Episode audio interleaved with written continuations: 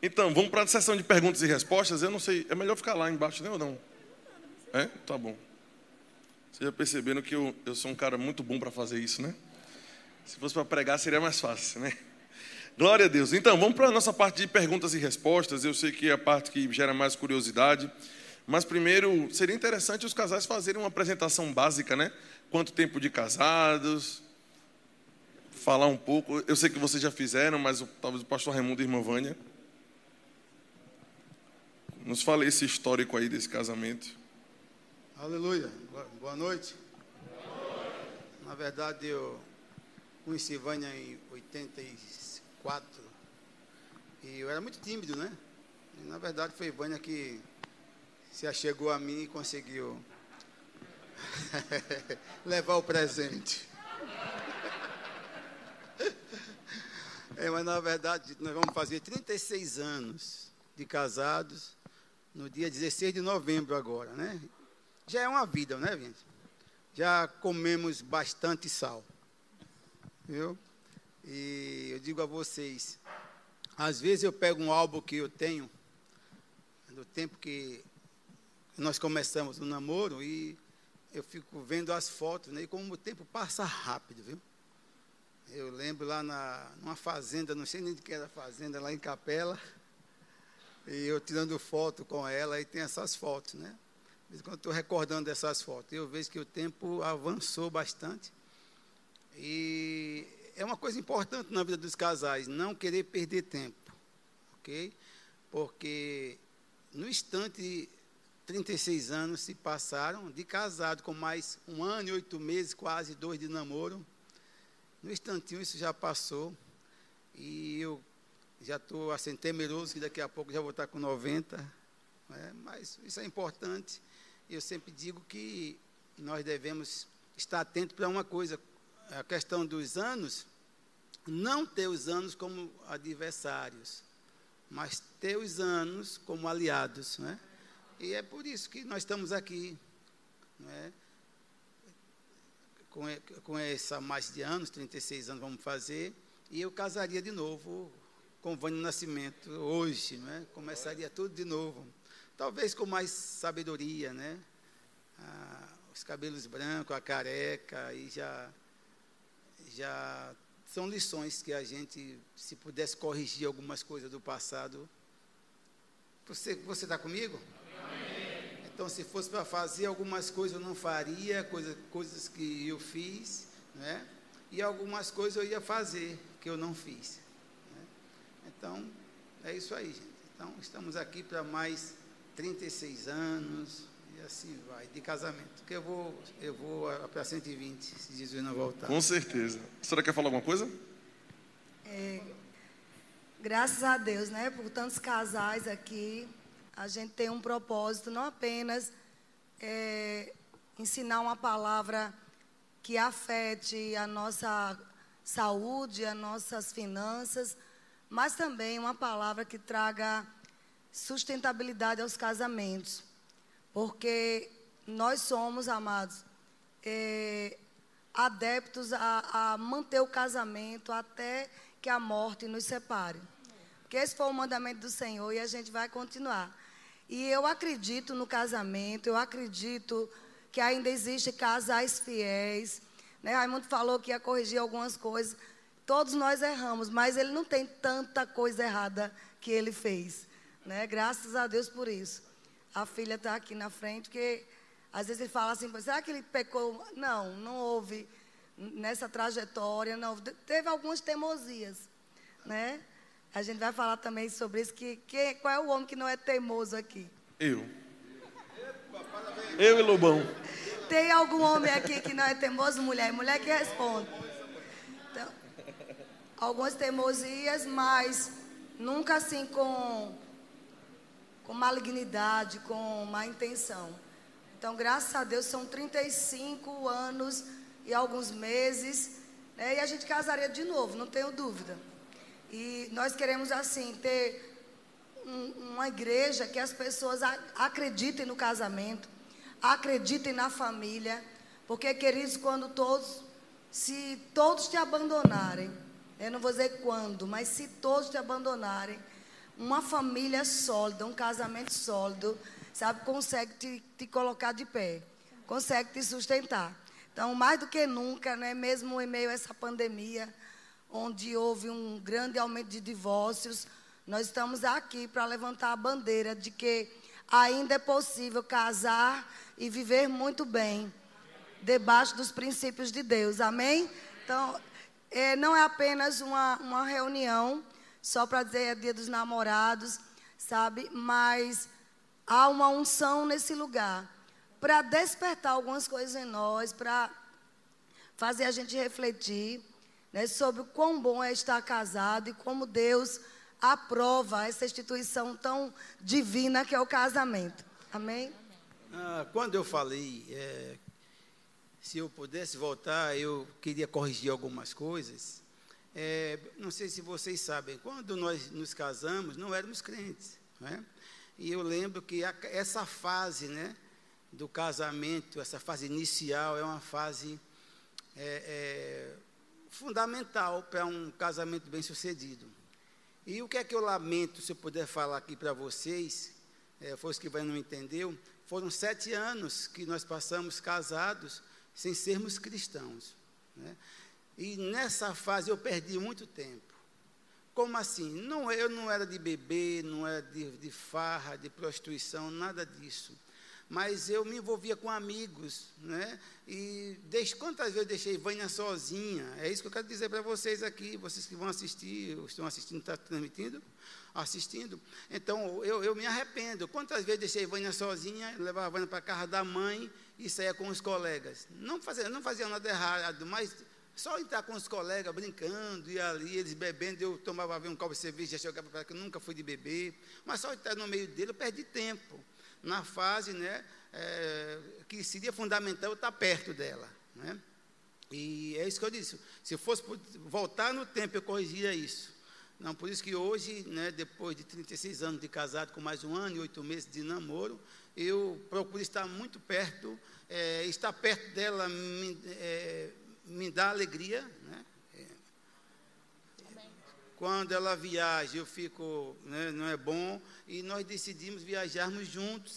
Só no último caso, ela vai, eu vou depois, eu vou, ela vai depois. É nesse, nesse sentido que eu falei. Né? Eu perdi sete anos da, da, de poder estar perto dela. Né? Deixava ela com a mãe, a Leilane pequenininha, depois Pati, e eu saía com os amigos futebol, não sei o quê, assistir futebol, essas coisas, e eu perdi esse tempo que eu podia ter usufruído melhor. Mas justamente, esse tempo que eu perdi lá, eu quero recuperar daqui para frente. Amém, muito bom. Eu sei que tem algumas perguntas né, relacionadas ao, ao casamento que vão trazer lições bíblicas, mas tem perguntas que são interessantes também. Vamos passar rápido por elas, mas o povo quer saber. Amém. Vamos começar com, com o reverendo aí, apóstolo. Ah, como foi que vocês se conheceram? E eu quero saber se o apóstolo se lembra aí ah, como foi o primeiro encontro e o primeiro beijo. Glória a Deus. Foi um encontro, rapaz, coisa muito boa. Eu lembro que foi na dia 2 de, 2 de julho. Eu não sei que vocês conhecem, existe a lagoa 2 de julho. Né? Lá nas dunas do Abaité, vocês já viram falar dessa lagoa? E era costume do pessoal de Itapuã, né, daquela redondeza, é, toda a data, dia 2 de julho, a gente ir para aquela lagoa né, comemorar essa data. E nessa, uma, uma dessa passada eu vi essa morena passando por mim, toda bonita. E eu olhei para ela e disse assim, você quer namorar comigo? Foi assim mesmo. Acaba de atitude. E né? aí foi, foi a paixão à primeira vista. Eu cheguei para ela, conversei, né, dei uma cantada de, de macho mesmo, né, de homem nela. E, e, ali a gente realmente começou a se conhecer, né, se conhecer melhor. E já no, no dia seguinte, a gente já estava começando a namorar. Né, mas foi um, um, dia muito bom. Eu lembro dessa data, como se fosse hoje. Eu não posso esquecer dessa data. Não posso esquecer. Pastor, nos conte sua história aí, ou não sei se Dona Vânia quer contar. Acho passar, que é mais o perfil do eu senhor. Eu vou passar para os universitários. É. Eu acho que seria bom ter o ponto de vista da senhora, porque geralmente as mulheres dizem que os homens é, inventam, né? É, é, então. Tá vendo aí? Gente, eu, eu, não sou muito não dessas coisas, viu? De falar esses assuntos. É, eu tinha 17 anos. Estava no terceiro ano. Terceiro ano foi já perto de, de terminar o segundo grau. A época era segundo grau. Era científico na época. E a gente se conheceu no colégio Ateneu Sergipense.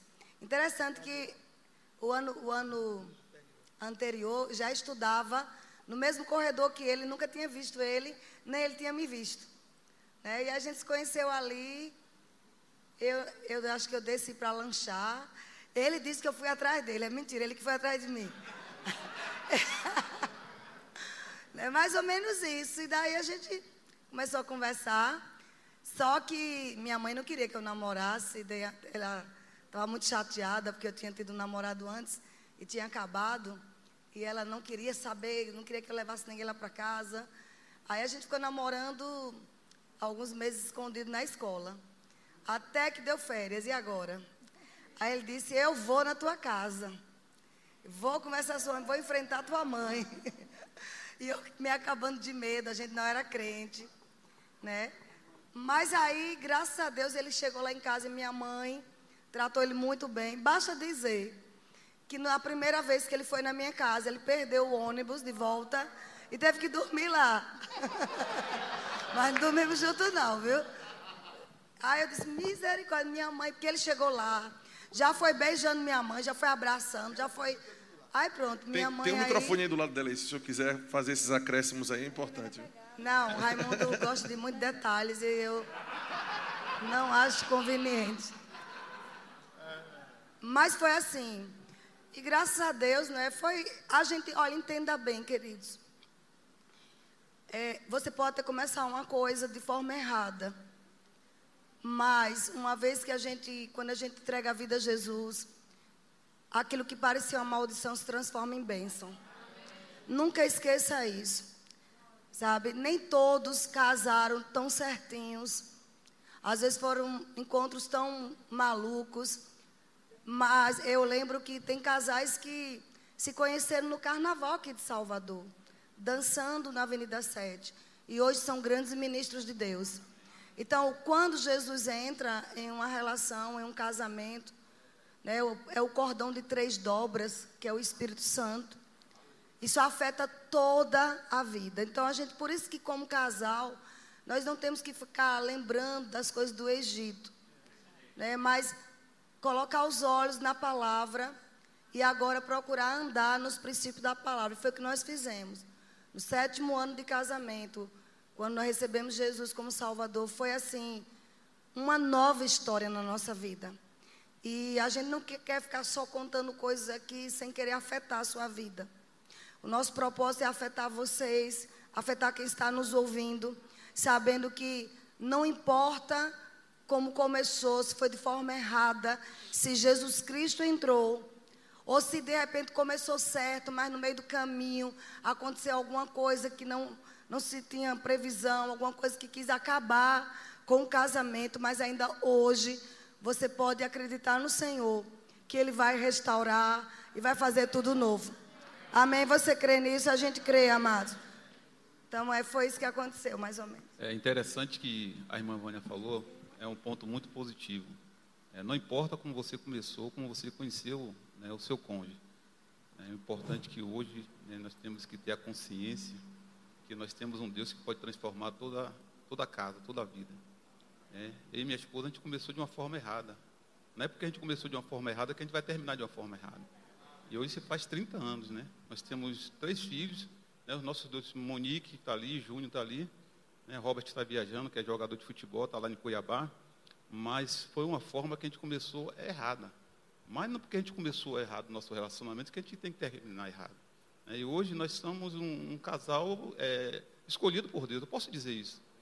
É porque eu abri o meu coração, ela abriu o coração dela para Deus transformar. Então, se você começou seu relacionamento de uma forma errada, não quer dizer que você tem que terminar com ele de uma forma errada. Você tem que melhorar ele todos os dias da sua vida. Amém? Excelente, muito bom. Ah, eu quero começar agora com, com Mônica. O que, que você acha mais bonito no seu esposo? Assim, óbvio, falando sobre perfil, né? Eu sei que para você não dizer os olhos. Ah, né? tá. o que eu acho mais bonito nele é a alegria que ele tem. Ele é muito alegre. Ele, ele acorda muito animado, diferente de mim, né? Ele acorda, vai para o espelho, ele dança e é verdade. Ele acorda animado demais. Chega no espelho, se olha, dança e ele já acorda animado. Eu acho isso muito bom nele, a alegria. Ele é muito alegre, ele é assim de verdade. Muito bom, a alegria é importante dentro do relacionamento, né? E o senhor, apóstolo, o que, é que acha mais bonito na sua esposa? Eu, o que eu acho de bonito nela é a, a personalidade. Né? Mônica é uma pessoa que tem uma personalidade muito assim é, exemplar. Né? O que me admirou bastante nela é o, o, o auxílio, né? ela como esposa que ela tem me dado. Né? As características dela são, são várias. Ela tem várias características boas. Mas na realidade o que me chama mais atenção é isso, né? É a sinceridade dela. Ela olha no olho, meu filho é assim, dessa forma. Não tem que ser da forma que você quer, tem que ser assim, da forma que Deus quer. Né? A sinceridade dela. Né? Sem contar a beleza dela, né? O que me encantou foi a beleza. É, depois né, de Eva lá, ela é a mulher mais bonita aqui na face da terra. Eu aprendi a valorizar minha esposa, eu aprendi a olhar para ela com um olhar de, de, de amor. Né? Eu acordo de manhã e digo, aí amor, como é que você está? Tudo bem? É beijando? Não importa. É, tá aqui, eu estou diante dela aqui, eu sei que isso é realidade. Ela disse que eu acordo dançando, eu acordo sim. Porque a, a gente, quando levanta de manhã, tem que levantar alegre. Porque muitas das vezes a gente levanta com a tristeza no coração, não, eu levanto alegre mesmo. Eu chego no meu trabalho já alegre, alegre elétrico. Entendeu? Porque isso, isso na realidade, isso, isso traz uma alegria para seu coração. Não adiantar você levantar de manhã com sua cara feia, né, chupando limão, não, não vai adiantar nada. A morte, sua alegria, olha no espelho assim, levantou o servo de Deus. Né? E eu fico dançando na frente dela, se acabando da risada. Estou né? fazendo as coisas dentro de casa, estou dançando. Às vezes eu pego ela, vamos dançar. Mas ela, não, me não, vamos dançar. Entendeu? É alegria, gente. É alegria, alegria. Viu? E, e ela tem e ela tem observado isso em mim, ela tem realmente reconhecido isso né, em mim. Isso é muito bom. Amém? Amém, muito bom. Dona Vânia, o que, é que a senhora acha mais bonito no coronel aí, Raimundo? Não, muitas coisas, mas tem uma coisa que Raimundo tem que eu às vezes tenho inveja. É um coração de criança. Às vezes eu, eu, eu vejo ele falando com as pessoas, tratando as pessoas aí, a gente viajando, e eu digo, meu Deus, meu, como, que coração é esse? É uma coisa que até eu invejo nele. É, é muitas vezes, às vezes chega a ser ingenuidade. Né? A filha está aí, o genro sabe disso. Que é um atributo muito bom nos dias de hoje, com tanta maldade. Às vezes eu digo assim, você precisa ser um pouquinho malicioso. Porque Raimundo tem um coração muito grande, gente. Raimundo sofre se vê um gato morto na, na estrada. É, ele, ele fica em tempo de morrer. Ele se vê uma cobra atravessando, ele é capaz de causar um acidente para não matar a cobra. E nas pessoas, amadas, ele não vê maldade. Quem, quem vive mais perto da, da, gente, não sei se algum, quem trabalha perto dele sabe. Ele não vê ninguém com os olhos de maldade. Não é que eu fique vendo malícia, não, entendo. Mas eu não consigo ser como ele, assim, de ver todo mundo para ele é bom, todo mundo para ele é puro. É um coração de pureza. E essas, essa, esse atributo, acredito, sabe, pastor Samuel, que muitas vezes tira ele de apertos, porque Deus vê isso nele. É como o pai dele, o pai dele era assim, né? É, é, incrível, é muito parece com o pai dele. O pai dele era muito, muito com esse coração grande. Isso é um atributo que eu admiro demais. Que às vezes eu digo, meu Deus, será que eu sou má? que esse homem, todo mundo é bom, todo mundo é perfeito, todo mundo. Não, Vânia, é, é o, não, sabe, ele tem esse coração. Isso eu admiro demais. Né? E o amor que ele tem pelas filhas. É algo assim. Né? Faz tudo por essas filhas até hoje. Maravilha. E o senhor? O que é que mais admira em Dona Vânia? Rapaz, se eu fosse enumerar, eh, terminaria esse horário e não conseguiria, viu? Uau! É verdade, estou falando sério. Se eu fosse enumerar as qualidades da minha esposa, porque eu sempre, eu, sempre digo isso, e aproveitando, antes de falar de Vânia, quero falar para você também. Você que está aqui, você que está assistindo através do YouTube, o seu cônjuge tem mais virtude do que defeito. Então, a questão toda é onde é que você está focando. Se você focar nas virtudes, os defeitos desaparecerão. Então, foca nas virtudes. Então, se eu fosse falar as virtudes que minha esposa tem, passaria a noite toda aqui e eu não conseguiria enumerar. É, mas uma, uma, uma das coisas que, eu, é, que me chama a atenção é pelo nível, o nível intelectual dela, né, a formação, tudo, e ela guardou em Cristo um coração submisso. Ela faz questão de ser submissa a mim. Não é que eu exijo submissão. Submissão não, não deve ser uma coisa exigida, forçada, é uma coisa vivida. E eu vivo isso. Ela faz questão de submeter a mim até coisas que poderiam ser relevadas, assim, mas ela faz questão de comunicar para mim, de falar comigo. É, dentre tantas coisas, essa é uma coisa que eu sempre observo, né? Conselheira, tudo, mas é submeter, ela é impressionante. Ela não faz nada sem conversar comigo, sem perguntar o que é que eu acho. E aí entra a questão, é, não só de eu ser esposo, mas também eu creio que o lado espiritual também de eu ser o pastor. Eu sou esposo, sou o pastor dela ao mesmo tempo. Mas isso aí é uma coisa muito boa, pastor Samuel. E para vocês que estão aqui. Esses princípios não podem ser deixados de lado. ok? Submissão e autoridade do marido tem que permanecer é, é, é, em evidência para que haja a bênção da parte de Deus. É, e só para pegar um ganchinho aí do que o pastor Raimundo falou, na realidade, dentro do relacionamento, a gente tem que todos os defeitos, né? a gente não tem que ficar olhando para os defeitos da nossa esposa. A gente tem que ver as qualidades. Os Isso. defeitos foram feitos para ser corrigidos. Né? E dentro do relacionamento, a gente, quando a gente não corrige no amor, né, os defeitos, ela não corrige os meus defeitos, Sim. e eu não corrijo os defeitos dela, sabe o que, é que pode acontecer? Pode acontecer briga, gente. Sim. E dentro do relacionamento, se a gente não procurar ver essas, essas pequenas coisas dentro do casamento, aí termina o quê? Em confusão, em briga, né? mas tudo no amor. Né? É, é, ela chega para mim ela diz assim, meu filho, olha, você está errando nisso. Eu tenho que ter né? a percepção de dizer assim, não, realmente, minha esposa, eu estou errando nisso. Ela tem que me corrigir no amor, e eu corrigi ela no amor. E aí o que, que acontece? Um corrigindo o outro, as coisas vai bem. E as coisas têm que ir bem dentro dos nossos lares. Amém? E um dos erros que, às vezes, quando eu cometo, estou cometendo assim muito grande, ela chega e chama, né, e eu paro assim, eu fico ouvindo ela e não digo nada.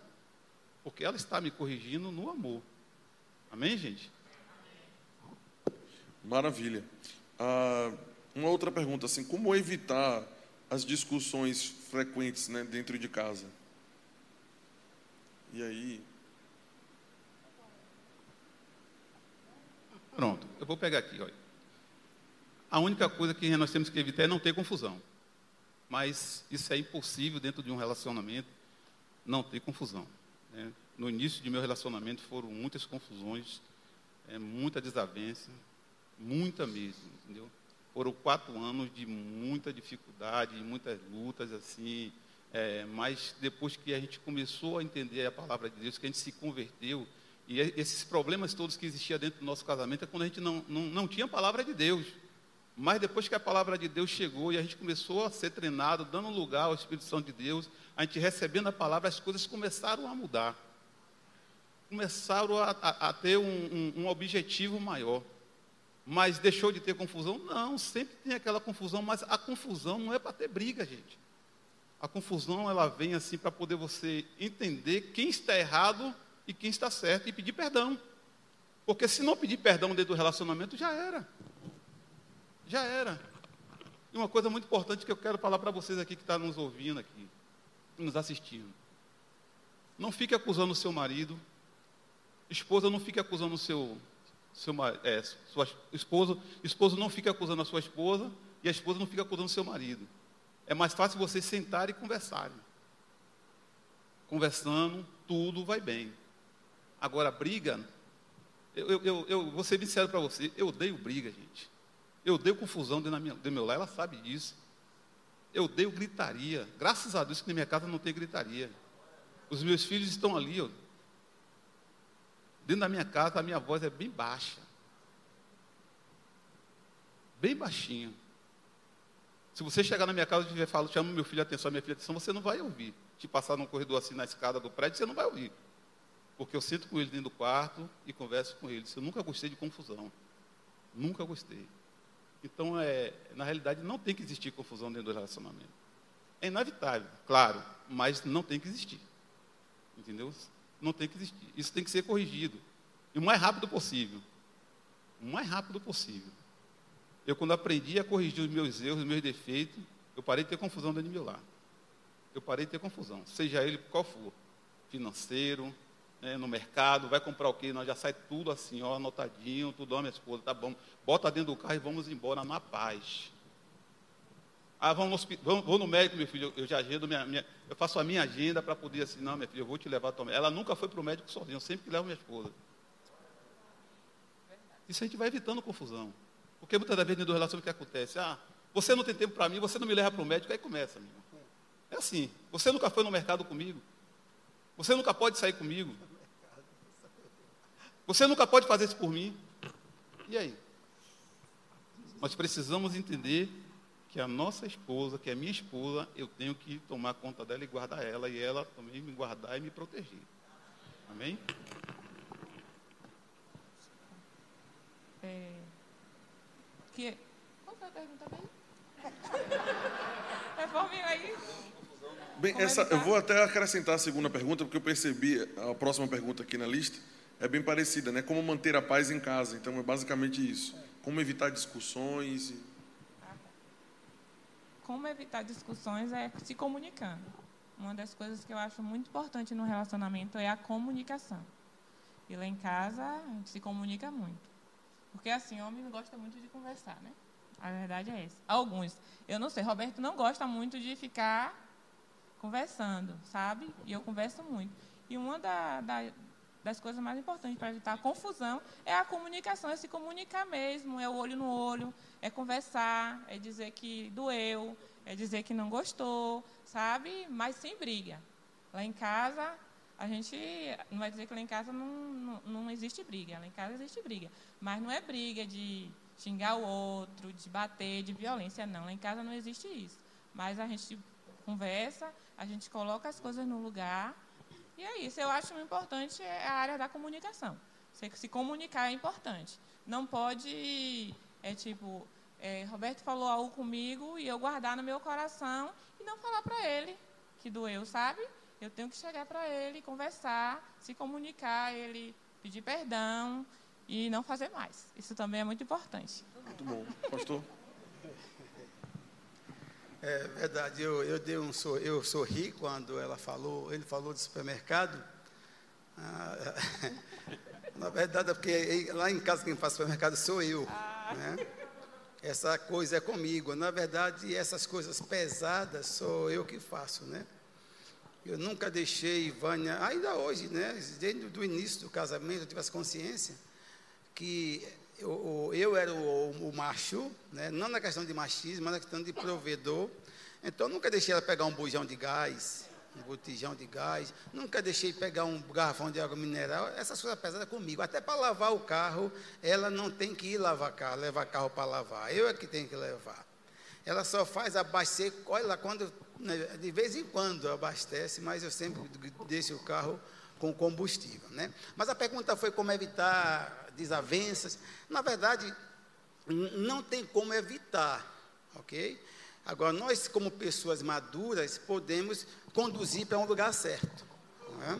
Evitar, se alguém disser assim, ou, ou- ou- alguém que está aqui sentado através- na, na câmera, ou, ou então algum pregador vier conversar e começar a falar pabulagem, né? É porque meu, eu sou, meu casamento é perfeito, né? É mentiroso. Não existe um casamento perfeito, mesmo porque ele é formado por duas pessoas imperfeitas. Né? Então, vai ter. Agora, o, o- que é que está em jogo, que eu acho mais importante em um lar? É saber conduzir as coisas. Se, se chegar em um, em um ponto de confusão, tem que ter maturidade para saber conduzir, porque senão vai avacalhar a coisa. E uma coisa fundamental, além da comunicação, a comunicação ela é, é- é a base né, para um bom relacionamento. Porque se você não se comunica, você deixa de conhecer o seu cônjuge, tem que conversar, ok? Mas uma coisa importante que eu percebo que tem faltado em muitos lares é a questão do humor. Nós precisamos trazer de volta o humor para o nosso lar. Agora, desculpa, a questão é, as mãos que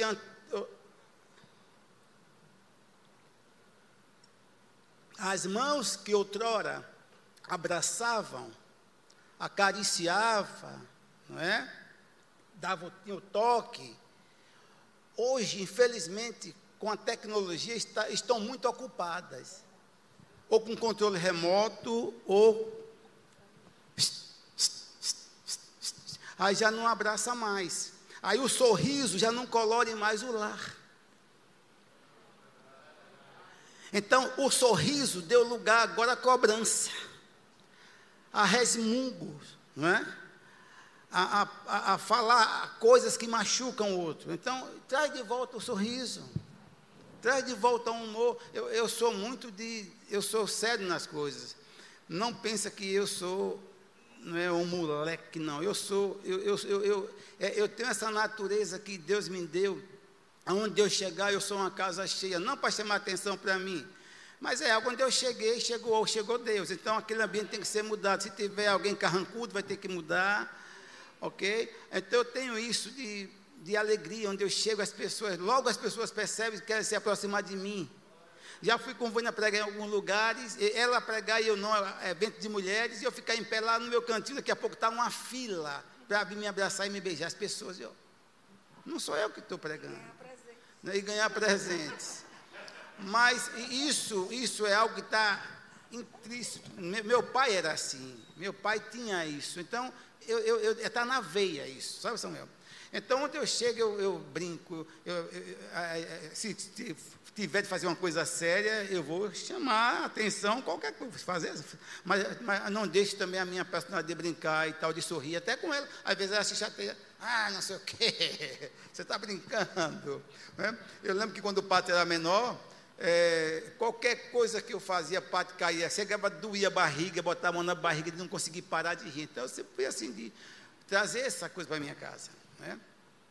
Isso aí eu acho que vai ajudar muito.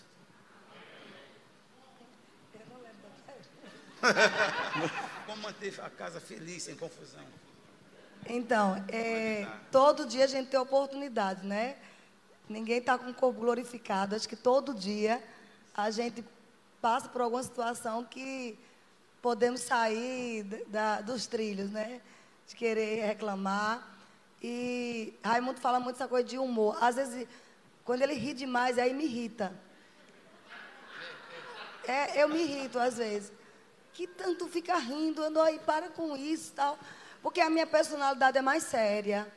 Né? E ele é mais brincalhão. Então, ele e Patrícia se parecem muito. Né? Não sei se Patrícia ainda é assim, de rir muito. Para, parou de rir. Foi. Puxou a mãe. então mudou, porque gostava muito de rir. E eu me irritava. Né? Hoje não, hoje eu entendo que tem muitas coisas que a gente tem que. Como é? Eu tenho que me defender, gente. Não é que eu não rio, não. O problema é você está dormindo e o seu marido começa a rir, rir, rir tanto que te acorda. Não tem mulher que aguente, fala sério. Não é verdade? Então eu gosto de rir, mas esse é o que me atrapalha. Mas olha, é, dando continuidade à resposta, eu acredito que uma das coisas que estão precisando urgentemente dentro dos lares, né? Eu posso falar que eu tenho quase 36 anos de casados. Né? E a gente não vive uma farsa. Né? Já passamos por muitas tempestades, onde você tem que conhecer o outro intimamente para se levantar né, é, em favor do seu cônjuge, é, de uma forma assim que você sabe que está fazendo a coisa certa. Então, isso qualquer casamento vai ser, vai ser bombardeado em alguma época com alguma coisa. Tempestades vêm. E quando a gente conhece o outro, não é?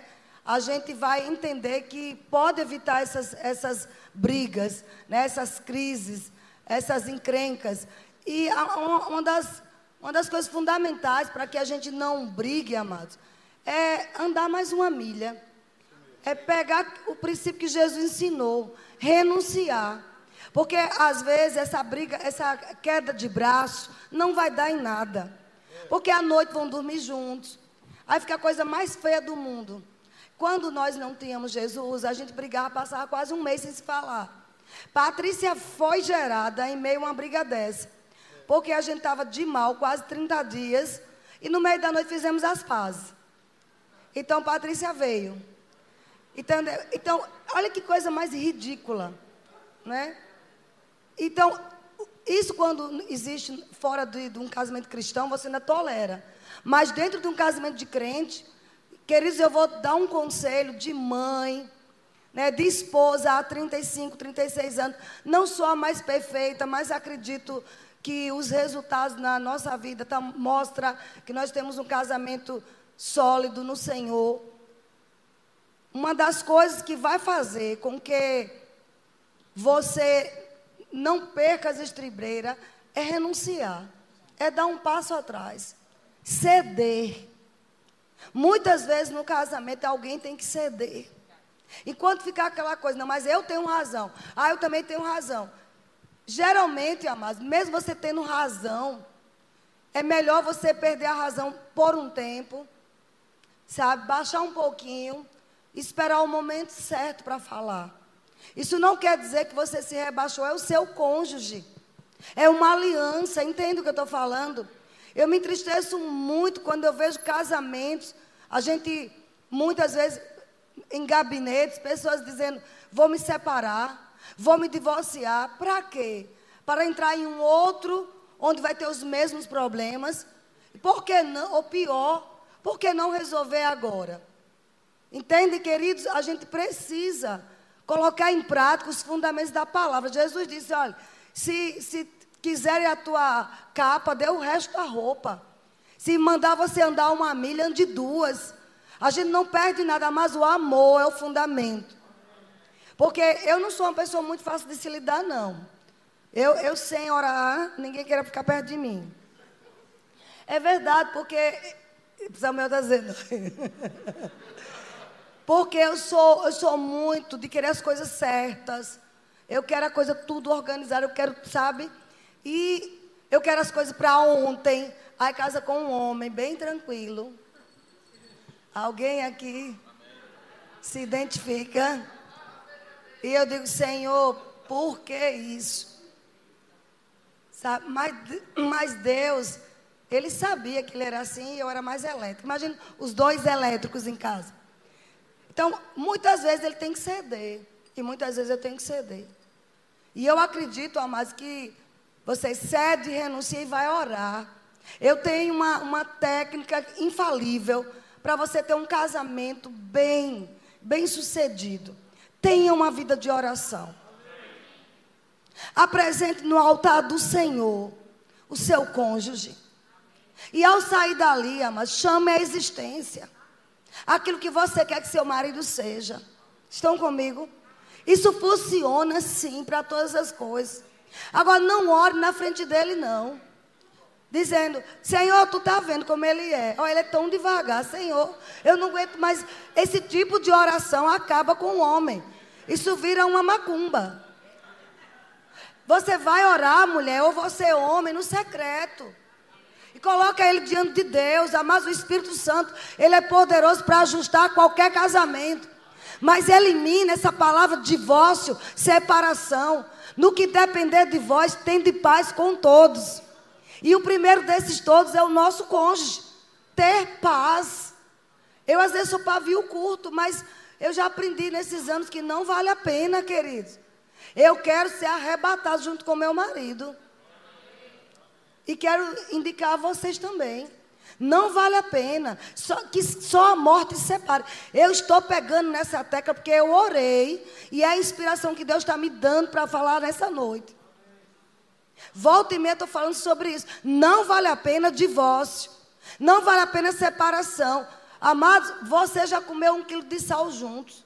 Acho que menos, quem tem menos tempo de casamento aqui deve ser Patrícia. Não sei se alguém tem um ano ou dois anos. Monique. Quem, Monique? Mas tem um, um, um exemplo dos pais, né? Então, mas não vale a pena, é só trocar de problema. Pega a palavra de Deus e aplica no seu casamento. Como evitar brigas? Se depender de vós, tende paz com todos. Dá uma meia volta dentro de casa, vai no banheiro, bebe um litro de água, ora um pouco mais de, em línguas. Funciona. E pede ao Espírito Santo as palavras certas. É por isso que a gente está casado, pode ter certeza. Há, há, quem diga que é melhor ser feliz do que ter razão.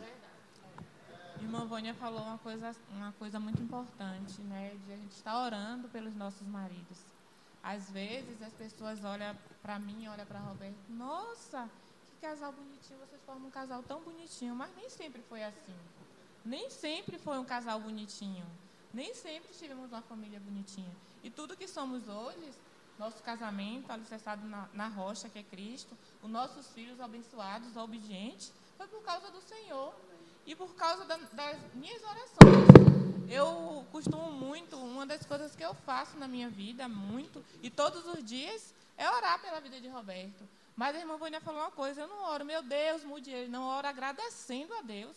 Digo, Pai, obrigada pelo marido que ele é. Abençoa ele todos os dias, sabe? É assim que eu faço. E eu encorajo a cada mulher aqui a orar todos os dias pelos seus maridos. Porque funciona. Funciona. Quem conhecer meu marido antes, às vezes nem acredita. O irmão dele está ali, ó, minha cunhada está ali, os meus filhos estão aqui. E sabe que eu não estou falando nenhuma mentira. Roberto é um homem de Deus, mas não é porque ele quer, não. É porque nós oramos. E porque eu, como esposa, eu oro, eu busco a Deus por ele todos os dias. Amém. Eu não deixo de orar nenhum dia por ele. Ele sai para o trabalho, eu estou no meu quarto orando, entregando ele na mão do Senhor, pedindo ao Senhor para guardar ele, guardar o coração, Amém. livrar da mulher estranha, sabe? Isso. Todos os dias eu faço isso. Todos os dias eu consagro meu marido ao Senhor. Isso é muito importante. Eu encorajo mulheres aqui a fazer isso também. Maravilha.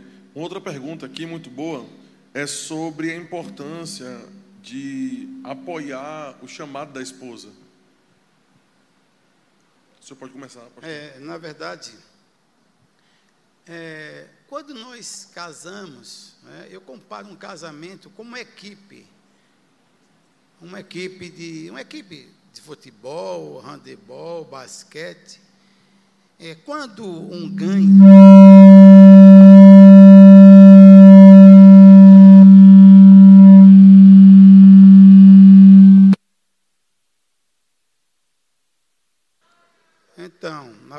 ouvindo bem? Estão ouvindo aí atrás?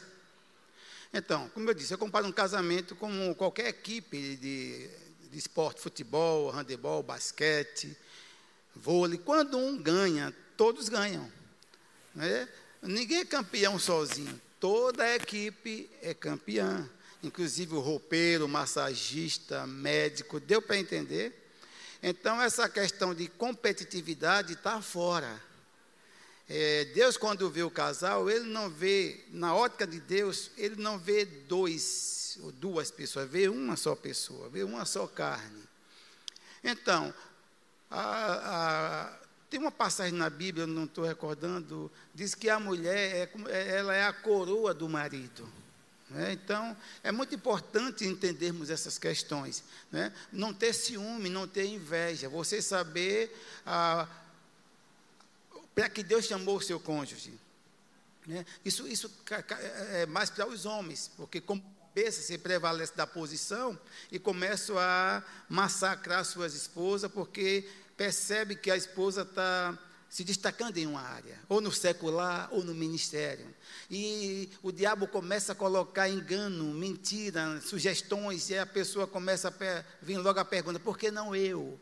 Enquanto estiver perguntando por que não eu, não vai ser você. Ok? Eu lembro que em, em, em 97 nós nos formamos no, na escola bíblica, que é Rema hoje, mas no, o nome era Centro de Treinamento Bíblico, Verbo da Vida, em Aracaju. Nos formamos em 97. 98, Vânia já estava na sala de aula ensinando Gálatas. Sabe o que é isso? 98. Formou em dezembro, fevereiro de 98, ela já estava na sala de aula como professora de Gálatas. E eu ia só levar lá no. Lá no lá, né? Depois ela ia ensinar em Maceió. Várias vezes eu pegava o carro e ia para Maceió, ficava com ela lá, apoiando. Eu nunca tive inveja, nunca tive ciúme de Vânia, porque Vânia, se ela cresce, eu cresço. Se ela está em evidência, eu estou. Para com essa besteira. O, a, o meu sonho é ver Vânia pregando em grandes conferências. E eu carregando a bolsa. Eu não tenho problema, irmão. Eu, não tenho, eu sei para que Deus me chamou. E a parte que, que Deus deu para mim, ninguém vai roubar. Ninguém vai tomar. Então apoie o seu cônjuge. Ok? Não, não puxe o tapete, porque ele está se destacando e você acha que você não está. Enquanto você estiver com isso no coração, você não vai chegar naquilo que Deus preparou para você. E eu apoiei, ela está aqui. Vânia, Vânia teve o apoio meu em tudo. Quando nós casamos, eu trabalhava num posto de gasolina, comecei como frentista, um posto da família, depois passei a ser gerente. Mas meu antigamente, posto de gasolina começava a abrir às seis da manhã e encerrava oito da noite, direto. À noite fechava, depois de oito encerrava. E meu trabalho era nesse posto o dia todo, chegava cedo, saía de noite. Como eu não, não dava para eu estudar, foi o que eu fiz, investir nela. Mas eu ouvi pessoas dizendo, algumas pessoas dizendo, você é doido, rapaz, deixar sua mulher fazer faculdade e pagar a faculdade. Meu Deus, ela vai se formar e vai lhe dar um chute. Mas nunca passou isso no meu coração, na minha mente no meu coração, apoiei, paguei a faculdade, ia levar na faculdade, ia buscar no final 10 da noite, ou 10 e pouco, ia buscar, pagava a faculdade, ela se formou, né? Depois no ministério, ela começou a ficar em evidência no ministério, passou a ensinar no Rema logo, e eu fiquei cinco anos só cuidando dela, apoiando, incentivando. Também quando foi cinco anos depois, 2002, como Deus honra, Todas as pessoas foram indicadas para professor do Rema pelo pastor, alguém não é, da, da diretoria que indicou, da, da sua própria igreja. Mas eu fui indicado pelo diretor nacional das escolas Rema. Ligou lá para casa um dia. Ele ligou lá para casa e disse a Vânia: Vânia, você vai ensinar a Gálatas em João Pessoa. Pergunte a Raimundo, eu nunca tinha ensinado, gente. Pergunta a Raimundo se ele não quer ensinar o nome de Jesus lá. Quando eu cheguei do trabalho, ela me contou. Eu disse: Meu Deus, chegou a minha hora, chegou a minha vez. Quando você honra alguém, as, possa, pode parecer que está demorando ou que está lá na prateleira, mas a honra nunca será esquecida. Honre seu cônjuge. Principalmente você que é homem, não se acha que você é machão. Eu, não, você não é nada. Sim? Vai, vai limpar o dente, tem que dar, vai fazer uma limpeza de dente, tem que dar anestesia. Você é fraco, rapaz. E você vem com bobagem, um machão? Não, apoie sua mulher no chamado. Ela sabe. Se fosse para ficar só aqui, administrando, cuidando, e ela pregando, eu deixava e eu estava aí muito bem. Então apoie, ser no secular ou no ministério. Nunca puxe o tapete. Não tenha ciúme do seu cônjuge. Porque se você tem ciúme do seu cônjuge, está tendo ciúme de você mesmo. Apóstolo, quer acrescentar alguma coisa? Glória a Deus. É o ministério de Mônica é um ministério muito especial. Eu, eu sempre tenho apoiado ela né, em tudo que ela faz para o Senhor. E uma das coisas que eu tenho apoiado muito é ela quando ela vai aconselhar. Eu acho que Qualquer mulher, quando for se, se aconselhar com outra mulher, tem alguma dificuldade né, de se abrir, de falar. Mas quando eu vejo Mônica aconselhando algumas mulheres, eu vejo as mulheres se rendendo aos pés do Senhor. E eu tenho apoiado isso né, na vida dela. Eu tenho incentivado, eu tenho orado muito, entendeu? E ela está crescendo. Mônica é assim um pouco tímida, mas ela tem uma unção né? É uma mulher de oração. Eu, eu saio da minha casa, deixo orando.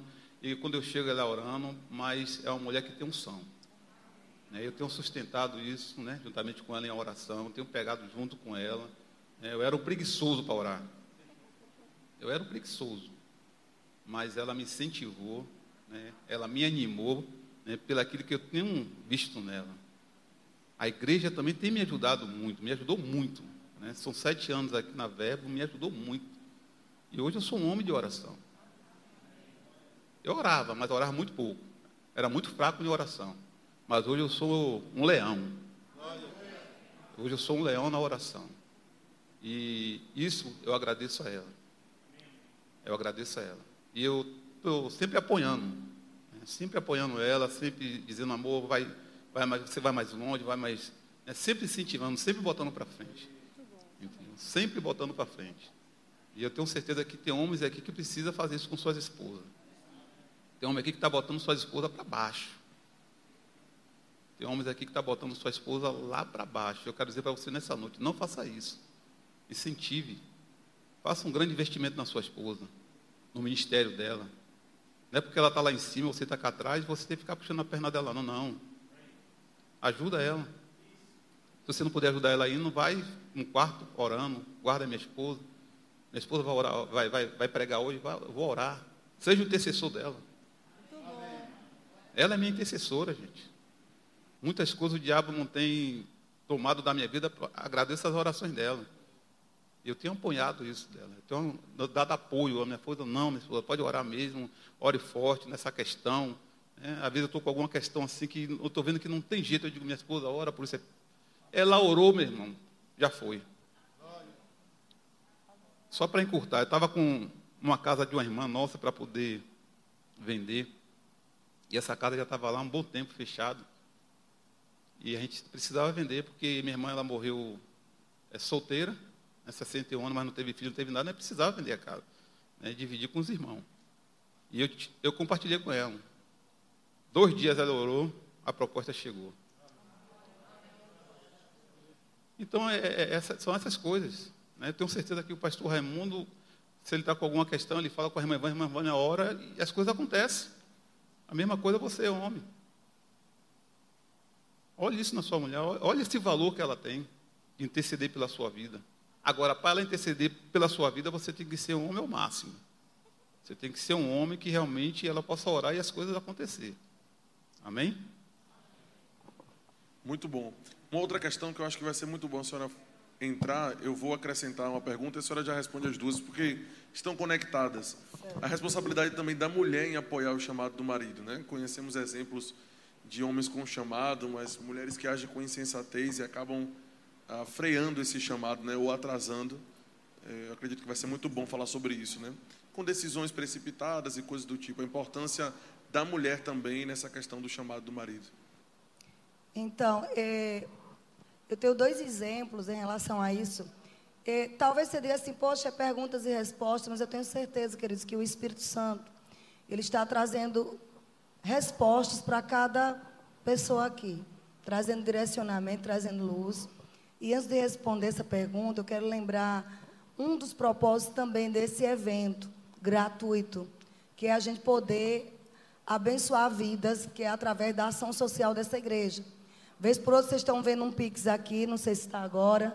Vocês que estão em casa também, pessoas estão, estão muitas pessoas ligadas aqui no YouTube, eu estou acompanhando.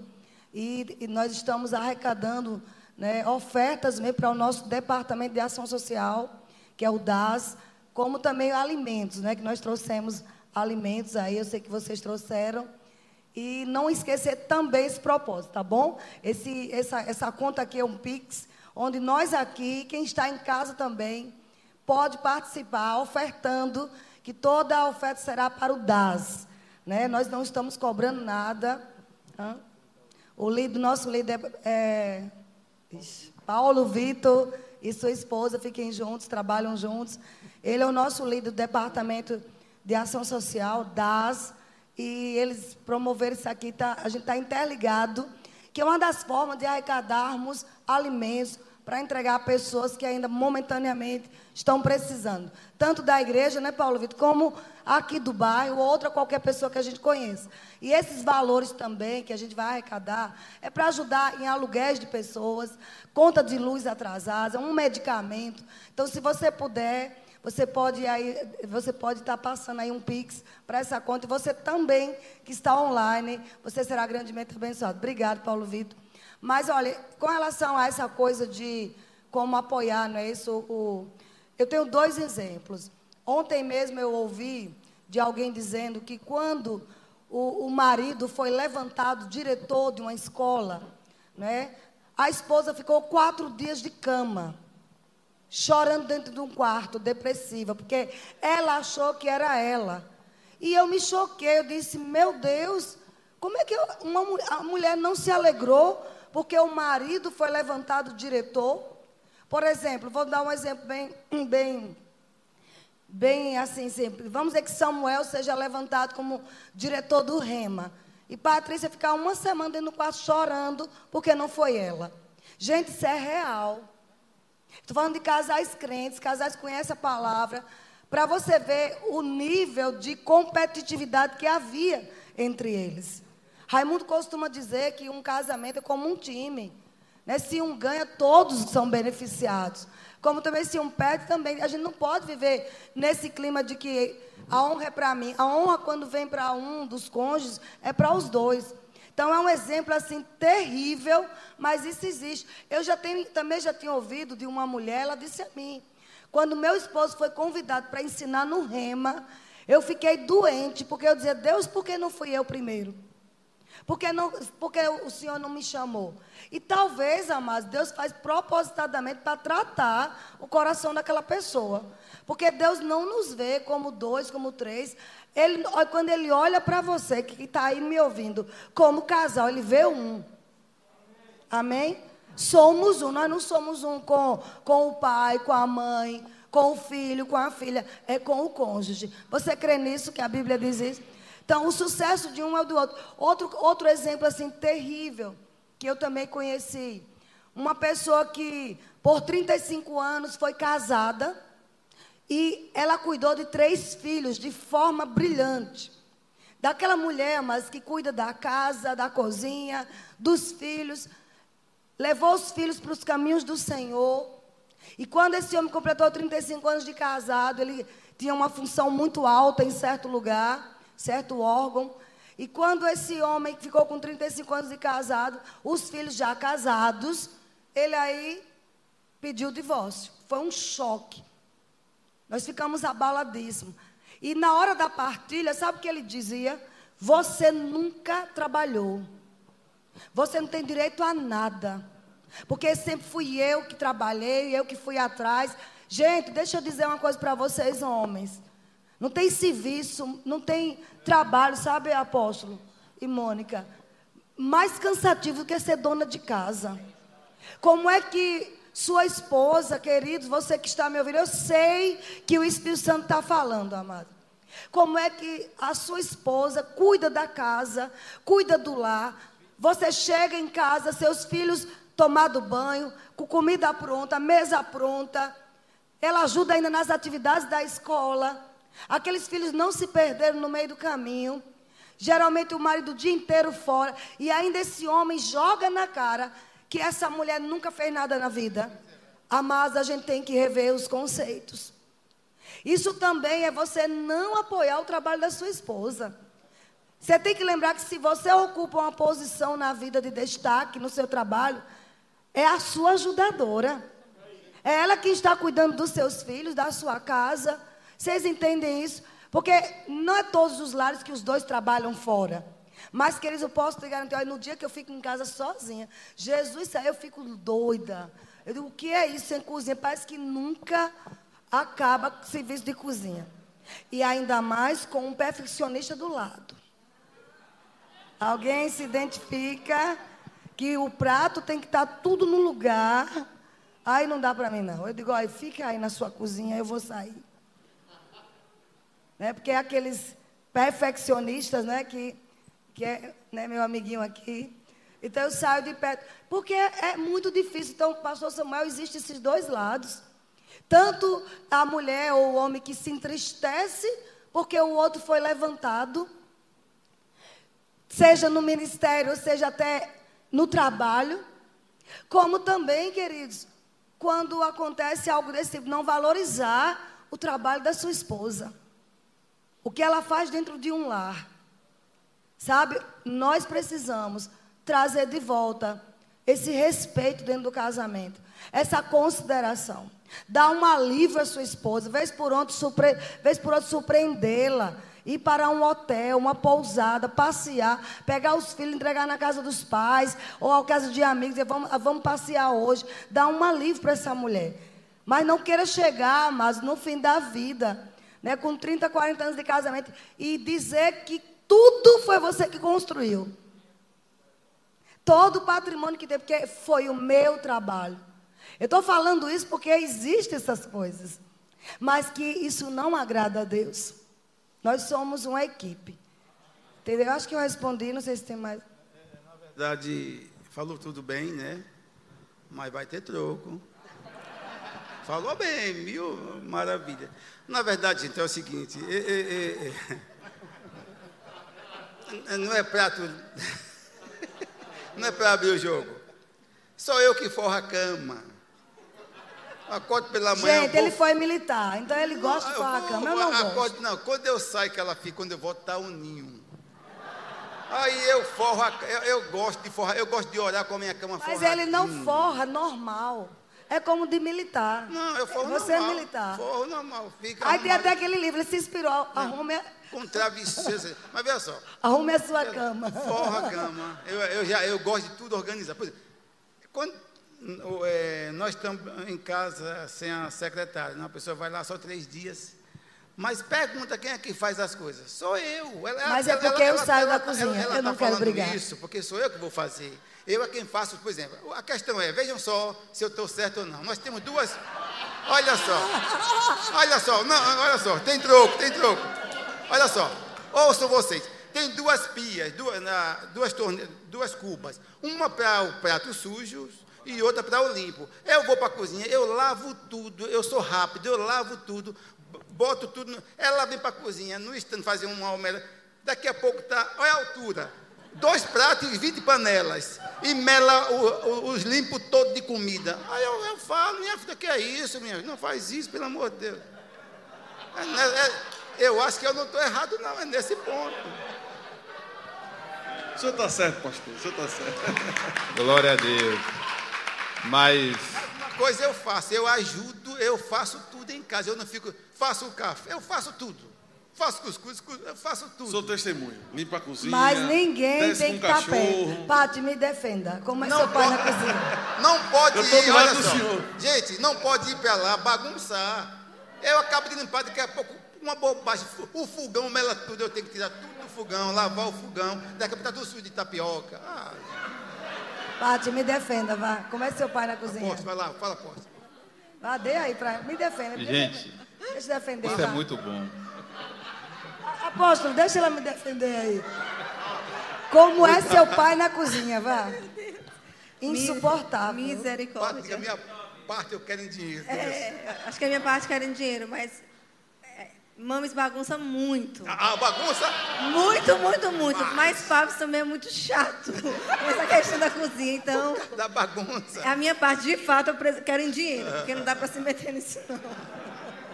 Vocês estão dando risada, mas. Gente, eu já faço tanta coisa bem, só a cozinha que eu não sou, sou meio bagunceira.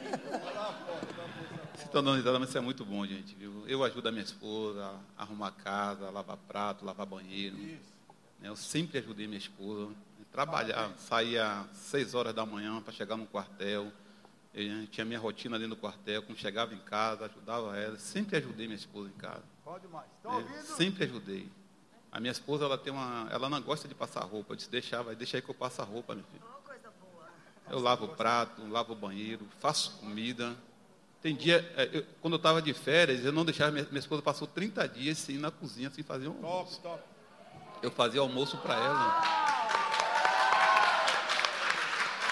É, não, eu não estou falando isso aqui, eu não estou falando isso aqui para vocês para poder me engrandecer, não. É porque realmente eu, eu aprendi essas coisas, eu não fazia essas coisas. Né? A palavra de Deus, ela, quando ela chegou na minha vida, eu comecei a colocar essas coisas em prática. E eu e comecei a ali- a aliviar as cargas dela dentro de casa. Eu, quando chegava do trabalho, eu não encontrava uma esposa cansada. É, bom demais. Eu não encontrava uma esposa estressada. Isso mesmo. Ela cuidava dos, do- dos meninos, sempre foi uma boa cuidadora, uma, uma boa mulher do lar, entendeu? Eu optei a sair para trabalhar e ela cuidar da casa dos filhos. Mas eu nunca deixei as cargas pesadas nas costas dela dentro de casa, não. Nunca deixei. Né? E ela é testemunha disso aqui.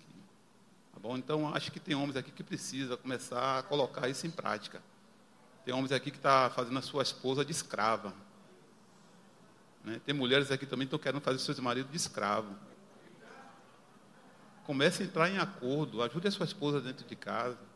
É, uma coisa que me chama muita atenção é quando um casal, eles são, mora só os dois, e o cara fica sentado só no sofá, sem fazer nada, com a cara para cima, e a esposa lava prato, vai arrumar banheiro, não. Pega junto com sua esposa, gente.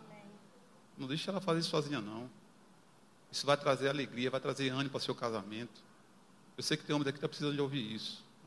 Não deixe a sua esposa fazer as coisas sozinha, não. Se você não puder pagar uma secretária, pegue junto com ela. Isso mesmo. Muito bom. Muito bom. É, como tem outras partes também, né, outras coisas para fazer, eu estou um pouco atento ao horário, eu queria que o pastor encerrasse falando algo, é, encerrasse essa parte, né? Falando algo, o pastor Raimundo e Dona Vânia, né? Ah, algo que tem no coração dos senhores a respeito de, de algum outro tema, ou que os senhores queiram falar, né?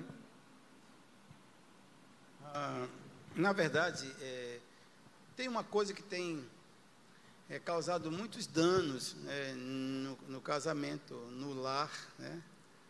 é a questão é, da insubmissão né, na, da parte da esposa. Porque é, algumas esposas não engolem essa questão, esse princípio, né? Porque acham que é, ser submissa é estar numa posição inferior, foi rebaixada por Deus. Tem que entender o porquê que Deus deixou isso. Né? Na própria criação do homem, é, só na forma de criar o homem, criar a mulher, ele já criou nessa condição. A mulher ser ajudadora. Ok? Agora, o pecado trouxe consequência né, drástica né, na questão da posição da mulher em relação ao seu marido. Mas, irmãos, lá em 1 Samuel 15, 1 Samuel 15, 23, a parte A, diz que a rebelião é como o pecado de feitiçaria. É, são princípios que nós precisamos observar. A questão da autoridade do marido e a mulher na posição de submissa. Pelo outro lado, o marido não pode prevaricar dessa posição. Não é que ele vai cobrar da mulher ser submissa, mas ele vai viver isso. Você não tem que cobrar, você vai viver como verdadeiro cabeça em casa. Sabendo que ser cabeça, eu vou falar isso rápido do tempo, ser cabeça não é ser um ditador. Ser cabeça não é ser um Saddam Hussein, um tirano, não. Ser cabeça é ser um apoiador. Ok? Ser cabeça é ser um guardião. É aquele que cuida da mulher, protege, como o apóstolo disse que ia levar para o médico, para não deixar ela ir sozinha. Ser cabeça é estar perto na hora mais difícil. Não fazer como o primeiro, nosso pai primeiro, né? O Adão, que quando a mulher mais precisou dele, onde é que ele estava? No momento que a mulher estava sendo seduzida pelo capeta, o capeta seduziu o capeta, jogou lábia. Onde é que Adão estava? No paraíso. Aquele no paraíso, o paraíso é um lugar de queda. Então ele tinha a obrigação de estar ali do lado, pegar um cacete e meter naquela cobra. Né? Não, onde é que ele estava? Assim são muitos homens, que enquanto as esposas estão necessitando de um apoio dele, está ele na televisão, está ele no WhatsApp. Gente, precisa aprender a separar. Ser cabeça é ser um apoiador, ser cabeça é ser um provedor, um guardião, guardar, proteger e fazer o exemplo maior para nós é Jesus. Né? Diz que nós devemos amar a nossa esposa como Cristo amou a igreja. Paulo escrevendo a igreja de Éfeso. Como ele amou a igreja. Como foi que ele amou a igreja? Se sacrificou, se entregou. Ok? E a mulher tem que entender esse princípio. A mulher tem que respeitar essa posição do marido. Senão ela se torna uma pedra de tropeço. E algumas mulheres vêm com as ideias malucas, não é porque eu, eu tenho um nível intelectual mais do que ele, eu, eu ganho muito, é, eu já estudei em Harvard e não sei. Pode ter estudado onde que for. Se casou, dona Maria, tem que se submeter a seu marido.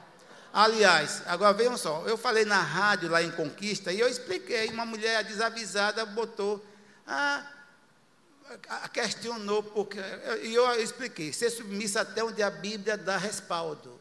Se não dá respaldo, você não vai submeter a ele. Mas se ele está requerendo, o que ele requer de você está dentro da Bíblia, você tem que submeter a seu marido. Isso é um assunto há muitos dias. mas só para que você entenda, para que a paz reine no seu lar, para que a bênção de Deus venha no seu lar, você precisa observar esse princípio. Seja submissa a seu marido. Amém? Ah, se não quiser se submeter ao marido, para que casou? Morresse virgem, mulher. Uma coisa interessante, sabe, que a gente como casal tem que perceber. Agora vai uma palavra para as mulheres. Olha, a Bíblia fala que uma, uma casa era edificada pela sabedoria de uma mulher. A mulher sábia edifica a sua casa. Está lá em Provérbios 14. E esse edificar é ela quem dá a, a, ela é a cumieira da, da casa. Ela é a coluna da casa. A despeito do marido ser o cabeça, mas Deus deu a nós, mulheres, a sabedoria para edificação. E o que é que a gente tem percebido, queridos, nas igrejas? Quantas pessoas, homens com chamados evidentes, e a mulher deixa a tolice entrar. Irmãos, eu tive inúmeras oportunidades de acabar com, com o ministério do meu marido e, consequentemente, com o meu. Desde que recebemos Jesus, ele já foi logo ser presbítero à época. Eu fui logo ser líder de escola dominical. Já se notava que nós éramos, que nós tínhamos um chamado. Então, nessa trajetória de quase 28 anos de cristão, nós tivemos muitas oportunidades, eu principalmente, de receber uma afronta e fazer com que aquilo contaminasse o coração dele. E sabe por que eu tenho duas filhas no Senhor e bem casadas? E porque eu tenho um casamento sólido? E não é um casamento fingido, quem anda conosco sabe disso. Nós nos amamos, nós damos a vida pelo outro. Eu lhe digo, eu, eu vou à última instância, se precisar, para defender meu marido, ele certo. Ele errado não. Ele errado eu vou amar, tá do lado, mas não vou proteger eu. Isso ele sabe. Agora ele certo, eu vou ao, até a última instância. A última instância é Deus. Estão comigo? Mas sabe o que temos visto, pastor Samuel? Muitas mulheres, por falta de sabedoria, elas contaminam seus maridos em casa. Existe algo chamado espírito de manipulação. O mesmo espírito que estava em Jezabel. Não esqueçam que Acabe era ungido. Rei ungido por Deus. Mas a Bíblia diz que a sua mulher o instigava tanto que ele fez as piores atrocidades. A Bíblia diz que não houve um homem tão perverso quanto Acabe, o qual sua mulher instigava. Por que eu estou falando isso? Mulheres, nós temos o papel dado por Deus de tanto levantar o nosso cônjuge como, como destruir a vida dele. Eu já tive conversas com mulheres de, de frente a frente dizer: olha, você está tomando essa decisão, não está? Anote o dia de hoje. Está em jogo o seu casamento, seus filhos, sua vida, seu ministério, tudo. Atitudes impensadas. Não sabe chegar em casa e guardar aquilo. Houve uma afronta, recebeu uma bronca de um chefe, de um patrão. Eu já vi pessoas, homens, perderem empregos, empregos de futuro, por causa de uma mulher tola em casa. Dizer: você, você vai aguentar isso? Você é melhor que ele. Enquanto ela podia estar aconselhando meu filho, confia no Espírito Santo. Estou falando para mulher crente. Confia no que a palavra de Deus diz. Você vai ser protegido. Vocês entendem, mulheres? E essas pessoas perderam empregos, não se levou em conta que tem uma família, que tem filhos. Amados, eu quero concluir dando esse conselho para vocês, especialmente mulheres. Use o poder que você tem de influência para exaltar seu marido, para levantá-lo, para encorajá-lo. Não tem uma palavra que levante mais um homem do que a palavra de uma mulher, de uma esposa.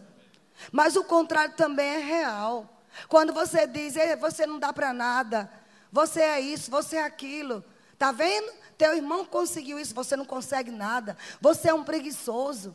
Cuidado com as palavras que você lança. É um espírito de Jezabel, de domínio, de manipulação. Irmãos, eu vi, e não tem muito tempo isso. Mulheres tolas, fazendo seus maridos perderem chamados, perderem o alvo, e vou te dizer, e o resultado é divórcio. Porque um abismo chama outro. Então, por que, mulher, você, quando ouvir qualquer coisa, não guarda o coração e protege também o coração do seu marido? Eu tive muitas oportunidades durante toda a minha vida de crente. Chegar em casa e dizer assim: Raimundo, vamos sair daquela igreja. Aquele pastor é um cavalo. Olha como ele grita com a gente. Mas o Espírito Santo dizia: fica quieta. Ele tem um chamado que eu dei. E o diabo está querendo peneirar vocês.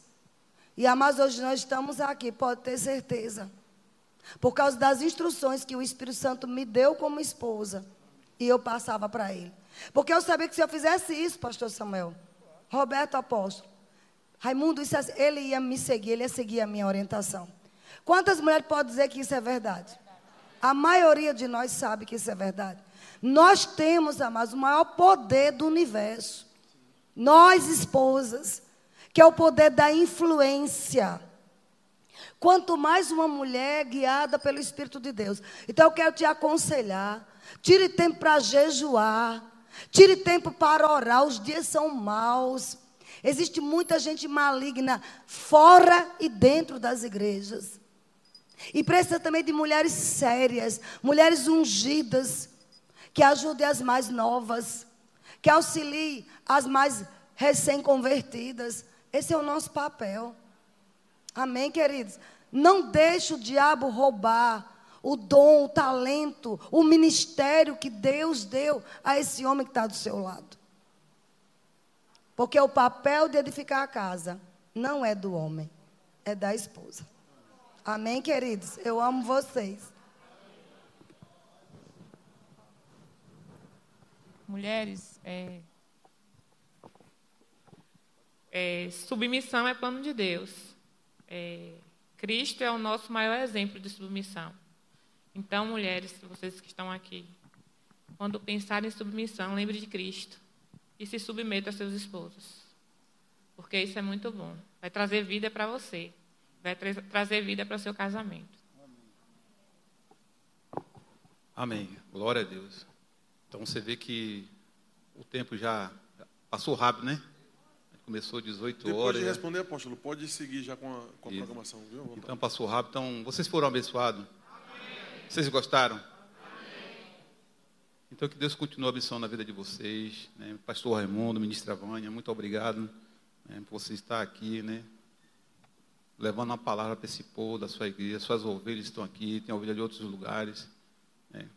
Então, que você nessa noite possa receber essa palavra nesse coração de vocês. É, muito obrigado pela presença de vocês, mas não acabou ainda. Né? Nós vamos ter é, uma dinâmica.